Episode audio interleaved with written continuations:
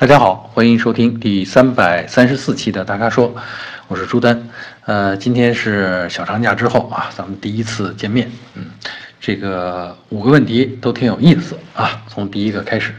我们的粉丝呃李发红，李发红同学在问啊，说看上了轩逸的1.6升手动豪华版，还有卡罗拉1.6升手动啊乞丐版啊，就是入门的呗。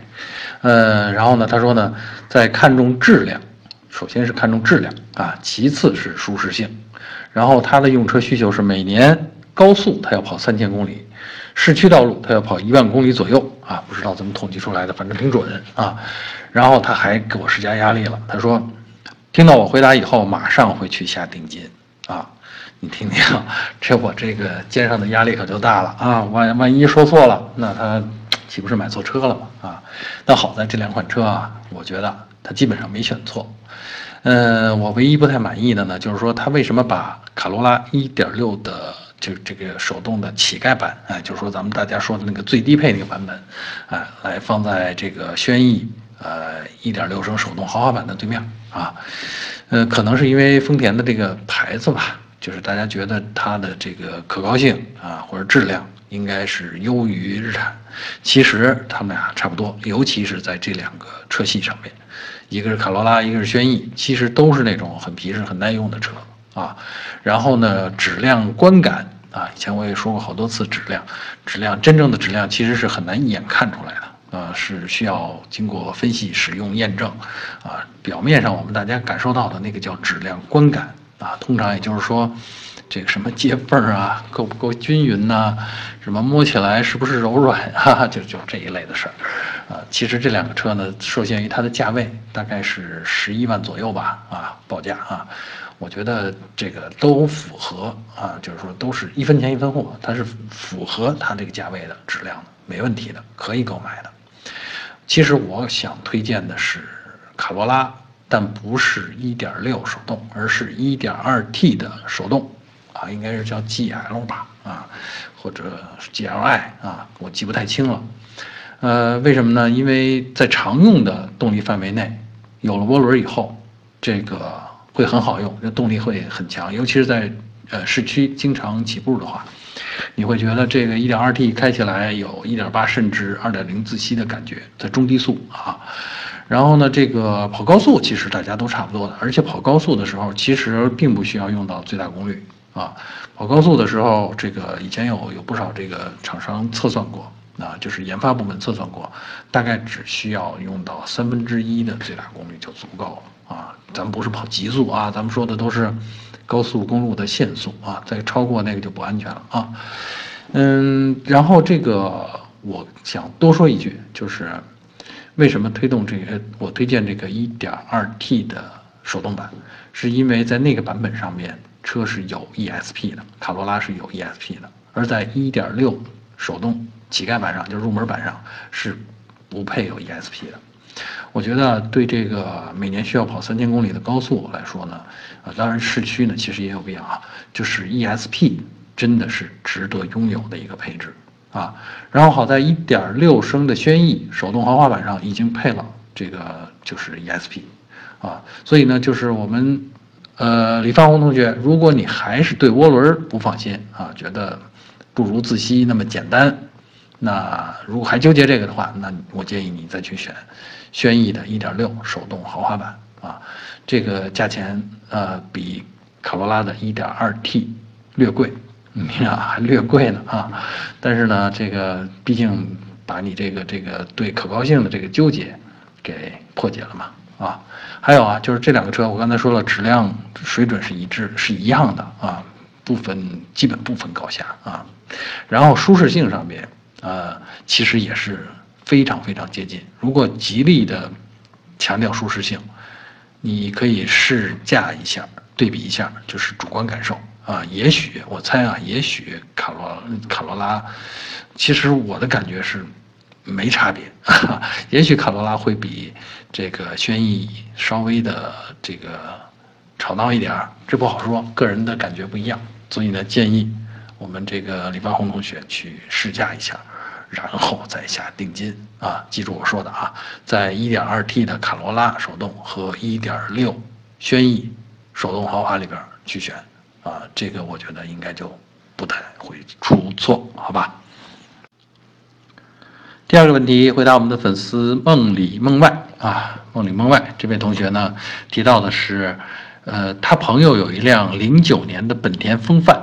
跑了九万公里，呃，他呢想二两万八，就二点八万元买过来，哎，他问这个是不是值得买啊？呃，首先我觉得这个里程数靠谱啊，零九年到现在九年，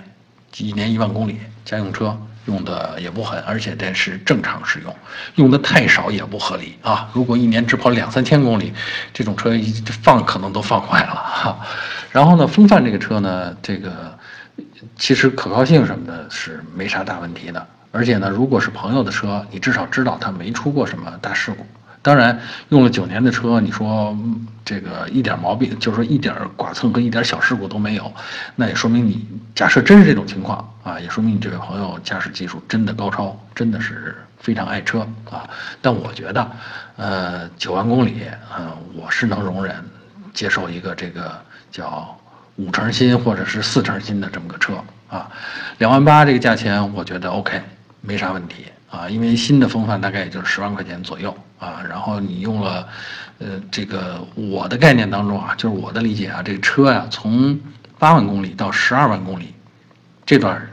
呃，就这几年大概三四年的时间用了，是基本上不会出什么太大的毛病，就是磨损之类的或者可靠性降低的毛病，不会在这段里程里边就是突发，所以呢，这个你九万公里买的这个车，你可以放心的用上两三年。所以两万八还是很值的，因为又再用两三年之后，你再花一一万八，你再卖掉，对吧？等于这两三年你只花了一万块钱啊。所以呢，我觉得这个价钱啊，这个买卖划算啊，更何况是朋友的车啊，好歹还给你得让点利吧，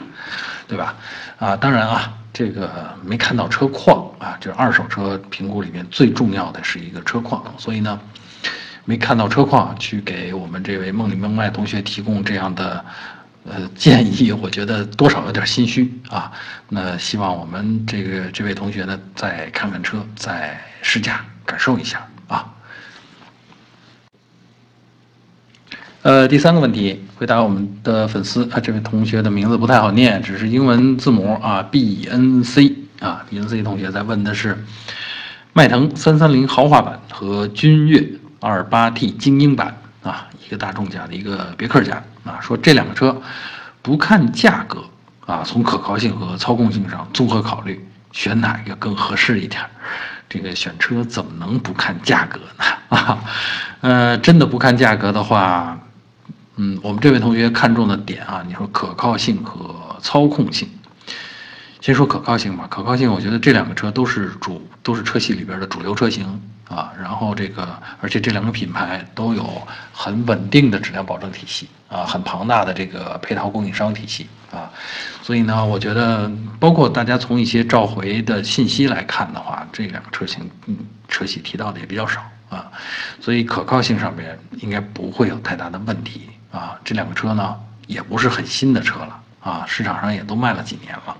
是吧？所以呢，唯一可能大家担心说这个迈腾是不是个 DSG 啊，就是双离合变速箱？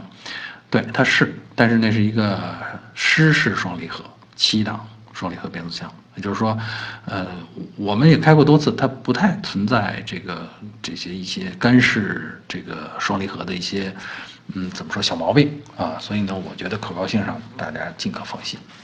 接下来说操控性。哎，操控性上确实就有的分了啊，因为德系车呢确实强调操控的敏捷、操控的这个直接反馈这种感觉，所以从操控感受上啊，以及我们这个这些年来的测试的成绩上看，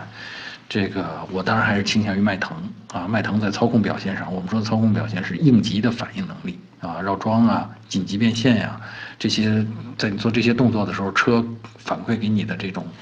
呃，感觉啊，这个是迈腾要略胜一筹啊。那别克呢，就是这个呃，尤其是君越呢，相比迈腾呢，在这种情况下，它有一种隔离感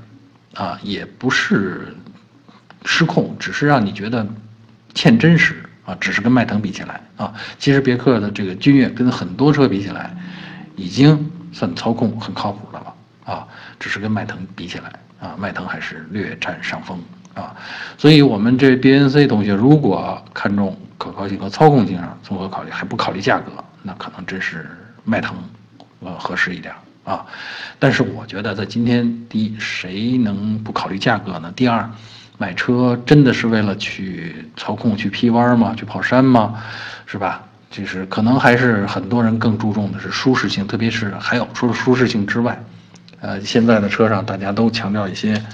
智能化。车联网功能，哎，这就是别克的强项。比如说有安吉星啊，比如说可以遥控启动啊，比如说这个车上可以有四 G 啊，还有一些应用啊服务，这些是迈腾目前啊，至少这个三三零豪华版上没有的啊。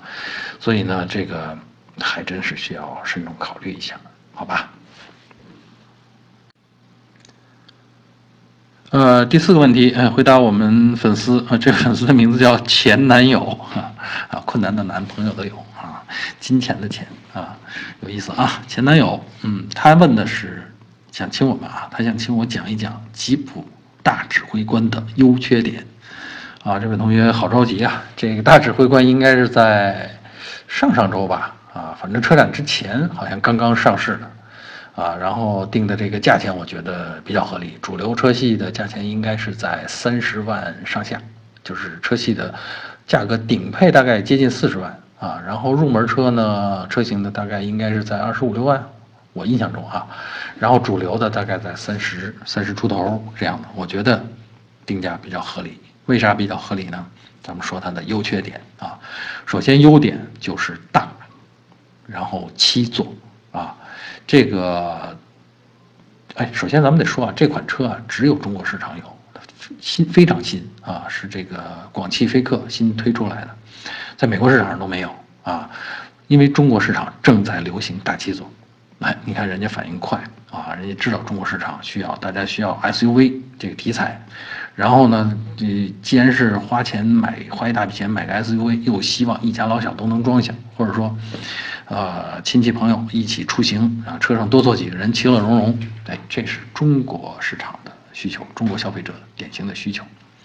然后人家给加上了什么呢？吉普的品牌啊，你虽然这个大切呃不是大切，我老跟大切比，抱歉。这个大指挥官在原来的车系的定位上面，在美国市场上呃也有大指挥官，那是大概那代车型大概是十年前出来的。大指挥官的定位其实比大切高。比美国市场上的大切高啊，它用的是大排量发动机，我印象当中是五点七升的大排量自吸的那种 V 八发动机，啊，真的是那种全尺寸的 SUV，大体积很庞大的 SUV。当然，如果把那个照搬到中国市场来，中国消费者可能不太容易买单啊，谁会买一个发动机排量接近公共汽车的这么个大 SUV 呢？对吧？然后呢，这个体积又那么大，油耗那么高啊，虽说是七座，嗯。呃，当然，这这七座这后后边两个座也比较宽敞，第三排啊，但是咱们大多数人真的没地儿放那个车啊，不像美国家庭一般有个车库能放两三辆车，所以呢，中国市场上需要的还真的就是现在的这个大指挥官，就广汽菲克新推出来的大指挥官，咱们说了，空间大，然后七个座，然后有品牌有面子啊。吉普啊，这天下谁人不识君呢？对吧？这是它的优点。另外呢，就是从技术上讲呢，它是九档变速箱，这个而且这个九档我们同时试驾之后呢，觉得这个变速箱设计很合理。低档位呢，确实有增加扭矩的这个作用，而高档位确实有这个节油的效果啊。那低档位虽然这个车没有这个呃，就是越野的这个分动箱或者叫越野的低速档。但是也因为有九档变速箱，它的低档一档的速比可以比较低，比较低啊，咱们没说低到这个越野的那个低速档那个程度，所以呢，它的通过性还是有一定的保障的。然后 2.0T 发动机的高功率很突出，这个标定的很高，好像是260多马力。啊，是就我们当时这位同我们这位同事试驾完了，就是觉得说，除了起步的时候比较猛，嗯，其他的没什么缺点。你听听，这猛都成了缺点了啊，说明这个功率扭矩非常大啊，这个变速箱的输出呃，这发动机的扭这输出非常好，所以这些是它的优点。那缺点呢？我觉得重要的一点呢，就是说它越野能力一般，它一般因为用的是这个城市型 SUV 的悬挂，前麦弗逊后多连杆啊，偏重舒适性的啊，这种悬挂真的也就是走走一般的拦路还行啊，真的去要克服障碍啊。啊，过个岩石啊，上个台阶啊，那是基本上是没戏的啊。还有呢，就是它的悬挂的行程不像真的硬派越野车那么长啊，所以呢，过一些坑洞，这个还是有颠簸的感觉。当然，好处是控车容易啊，车车身的侧倾没有那么大。另外呢，它不是那种全承载式的，不是不是那种车呃叫非承载式车身。就是有大梁啊，它是没有大梁的啊，所以呢，它真的不是一个，尽管叫吉普，但它不是一个典型的越野车啊，这可能算是缺点吧啊。最后一个缺点呢，就是说它的第三排其实不适合长时间乘坐啊。我们大多数人想象的就是说我买一个大七座的 SUV，为的就是自驾游啊，带上比较多的人啊。但是你要考虑到第三排座椅的舒适性，可能在那种半蹲的状态下，你坚持个一个小时还是 OK 的啊。如果跑两个小时、三个小时三个小时有点长了。比如说两个小时，你前排驾驶员啊、副驾可能感觉还 OK，这时候这个这第三排的乘客其实就已经很难受了啊，就是已经很难很难忍了啊。所以呢，这个呢必须考虑到。啊，就是你如果真的有拿这个车去跑长途的想法的话，注意，那就不要带上那么多人啊，不要难为第三排的乘客啊。所以呢，这个算是缺点呗，啊。然后回到开头，我觉得这个车的定价啊，真的是合理的。就目前以它提供的功能、提供的面子、提供的空间啊，我觉得还有它的技术，我觉得它的定价是合理的啊。呃，第五个问题啊，第五个问题跟刚才的大大指挥官有关联啊。听啊，第五个问题是我们的粉丝叫帅炮啊，帅炮同学在问说，哈弗 H 九这个车怎么样？值得购买吗？哎，为什么有关联呢？刚才咱们提到了这个，呃，非承载车身，就是有大梁。哎，哈弗 H 九就是这样的一款车，而且哈弗 H 九啊，它也是这种典型的越野车的倾向。就是说悬挂行程很长啊，适合跑这种坑坑洼洼啊，然后呢，这个适合跑这个就怎么说呢？因为 H 九大家看了这个车，你就能明白，基本上是从呃丰田普拉多这个样子或者车身的结构，参考了普拉多的这个车身结构和比例，包括悬挂系统啊的结构啊来打造的这么一款车，但是它的价钱呢？只有普拉多的一半你想想，啊，这个这个吸引力得有多大啊？当然配的发动机不太一样啊，普拉多那个配的是三点五啊六档自动，呃，哈弗这个呢是二点零 T 啊，然后呢八档自动，这变速箱还是 ZF 的啊，呃，还有后桥差速锁啊，所以呢这个是个硬派越野车啊，没啥问题啊，嗯。是不是值得买？我觉得呢，看你真的看你买这个车干什么用啊。如果真的是有点这个越野的，呃小情怀啊，你可以买来去跑一跑，去玩一玩。但是注意啊，这个车可不像普拉多那么保值啊。如果普拉多，呃，你用个三年四年你再卖的话，嗯，那车大概只也就是七折啊。如果哈弗 H 九。嗯，用个三年，可能对折都到不了了，这五折都到不了了，这保值率啊，所以这一点你要想清楚啊。还有呢，就是呃，普拉多呢，就是适合跑越野呢，也是因为呃，在这方面的技术积累啊，这么多年啊，这个。能出毛病的结构都已经改善了哈，然后还有重要的一点啊，就是这大家经常越野车迷们经常去的一些路线，修普拉多啊，修丰田都毫无问题，呃，但是要修哈弗 H 九，可能就面临缺乏配件这种问题啊。当然，H 九这车不贵啊，大家想去去去想办法解决它，可能也值啊。所以从从这个角度上讲呢，我觉得这车啊可以买啊，但是呢，嗯，把它想清楚，就是这一半的价钱啊，你想让它开出那个就是二十五万的价格，想真正开出五十万的效果来，这个你难为他了，好吧？所以呢，想清楚再买，好吧？好，以上就是本期大咖说的全部问题。那欢迎大家继续在我们的微信公众号后面提问啊！如果您想了解更多的汽车资讯、导购信息，那请持续关注我们的公众号，还有我们的车评网啊！我们下期节目再见。